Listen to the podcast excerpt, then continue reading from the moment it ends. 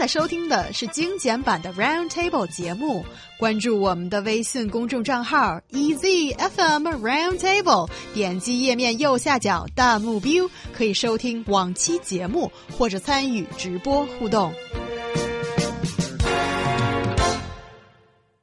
Private education institutions in China are offering coding courses or 编程课程 for Chinese kids.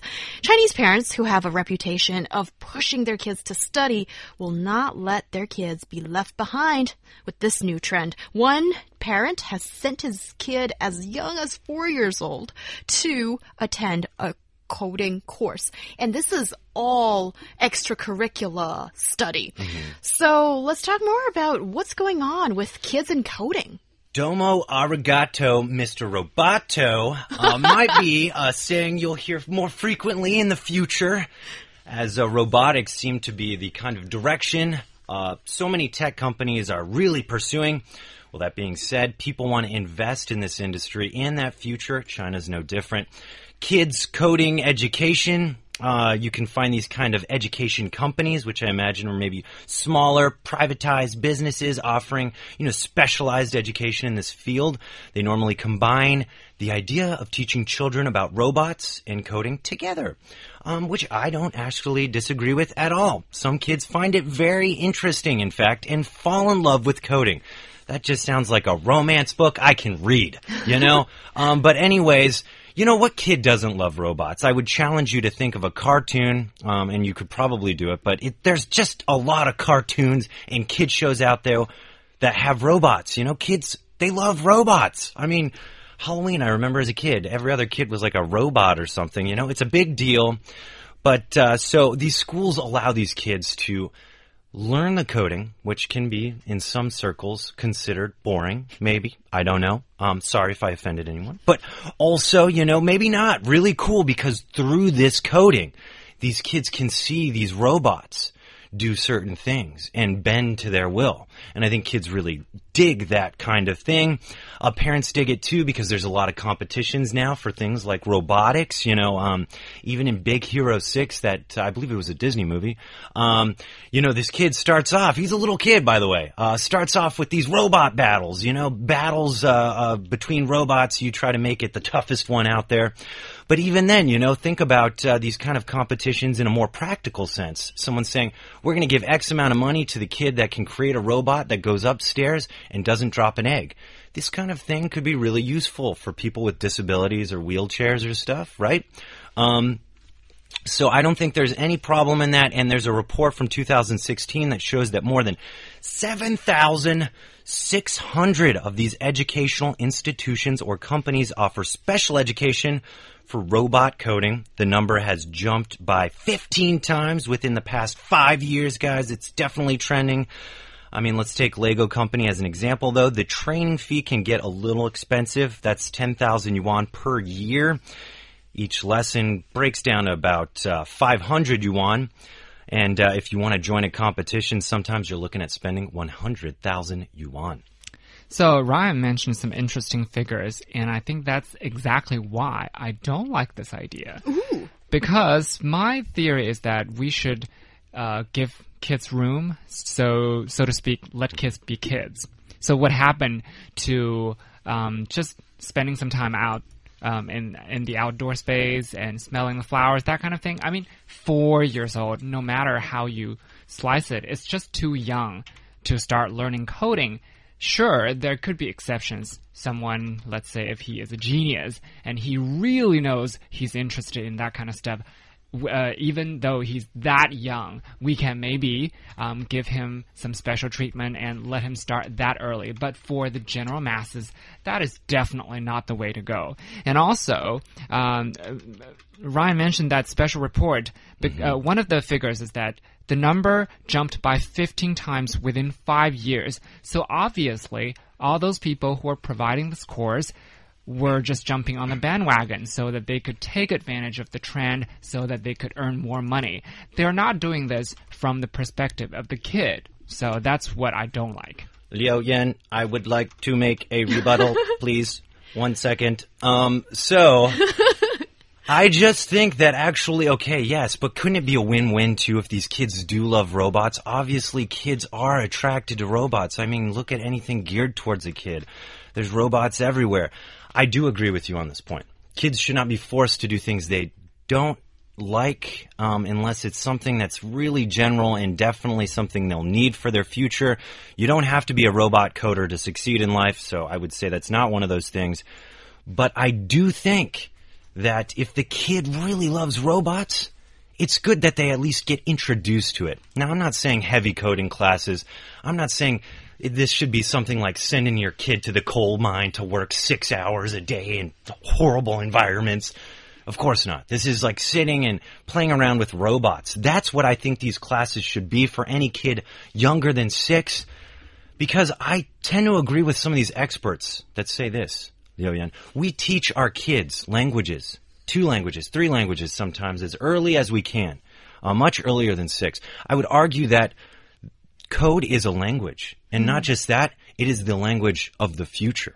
In fact, I think we try to abbreviate everything to LOL to shorten things.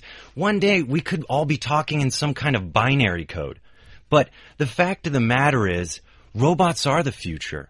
And coding is a whole nother world. It's like the Matrix, you know, I could talk about the Matrix for days, but there's a lot to be said and I think in many ways this is a way of communication with technology and computers instead of people. So like a language under those circumstances, which I think though you shouldn't have your kids studying it six hours a day every day, but maybe a little exposure could go a long way. Mm-hmm. I definitely don't disagree with that. I think robots are the future. However, just because you should get exposed to robots doesn't mean that you should start learning coding. These are two completely different things. Oh, that's interesting. And also, coding, we've been saying this so many times, it um, just for anybody who might be a little bit unsure of what mm -hmm. it mm-hmm. means, coding basically is what makes it possible for us to create uh, computer software, apps, and websites. Yeah. Yeah. And with coding, yeah. if you know how to do it, you can create your own website or even your own app. And that's all I think it's just uh, it's one of those new words that throws us mm -hmm. off and makes people like myself, Luddites, a little bit uh, scared because we simply don't know. But once you take a step out of your mm-hmm. cave, as I did, because I wanted to be ready for the show as I was doing my research, it's not actually that scary or that difficult. But what's interesting here is that um, I think listening to you guys talk about um, uh, this this uh the story, it seems like you guys don't disagree with uh, coding being incorporated into education, but it's four years old. Mm -hmm. That might not be a great age, or maybe a age that's too tender to start learning something that is um, maybe a little bit too technical or serious.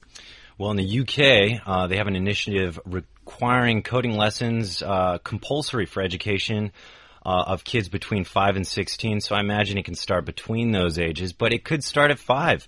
And even uh, in the U.S., President Barack Obama, Obama was applauded for his uh, 4 billion in funding to uh, basically kind of get K-12 students introduced to computer science. I got a confession though. I took a coding class in high school. Oh, wow. Yeah. Oh my God. It is definitely for a special kind of person. And these people can, you know, they can see. It's almost like they, they are these kind of people in the Matrix. They just see a different world, you know. For me, I was just goofing off in class. I don't condone it. Don't you dare do that, kids. Um, don't be like me. But uh, I definitely did see how interesting and cool coding can be. On the surface, you just see these binary numbers, and you know, it's. I think we were learning Pascal or something like that, really basic stuff. But it was so cool to see just how all these numbers on a screen, and then you press a button, and then all of a sudden. Something happens, something, a pattern is drawn, or these things happen. So I can understand the allure and coolness of kids as young as, I would say, five even. Um, being being introduced to something like this and, and, and getting a knack for it and liking it. Yeah, I think that's really interesting. And also, I think it shows that there is a gap in mm. education. Uh, the U.S. versus maybe some other places, like most places in China right now. I think even in Ryan's day, I'm not going to say the numbers as I don't Back know, in my but day. back in high school, you already could uh, take a coding lesson. Yeah, in But- high school. Yeah, well, Yeah. but but now um, coding is still seen as a very new and niche thing that that not many people students can th- Yeah. get their hands on, and that's actually.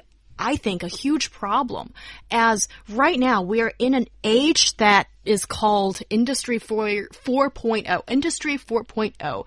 After doing my research about coding, I realized that like right now, um, there are a lot of education experts around the world that are saying in today's basic education for primary school kids, we cannot be satisfied with just teaching them lit- uh, let me see, reading, writing, and uh, arithmetic. Okay, so maths.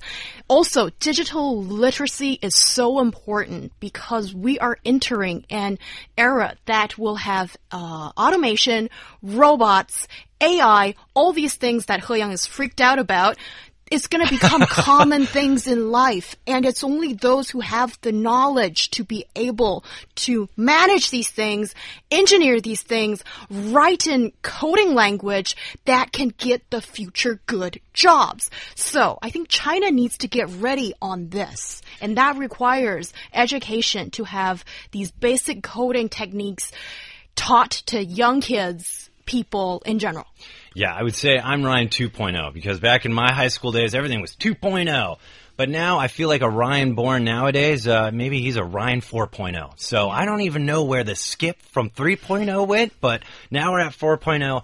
I might be moving into that cave with you. I feel like it's just going so fast these days, but definitely there needs to be an investment in, in education of the future. Yes. Yeah, I don't think we fundamentally disagree with each other, and I think there's certainly merit in starting early. I just think four is a may- maybe a little bit too early. Yes, it's a bit early, and also with Chinese parents, sometimes we're too they're too eager to mm-hmm. put their kids in a head start, and that's not always a good thing.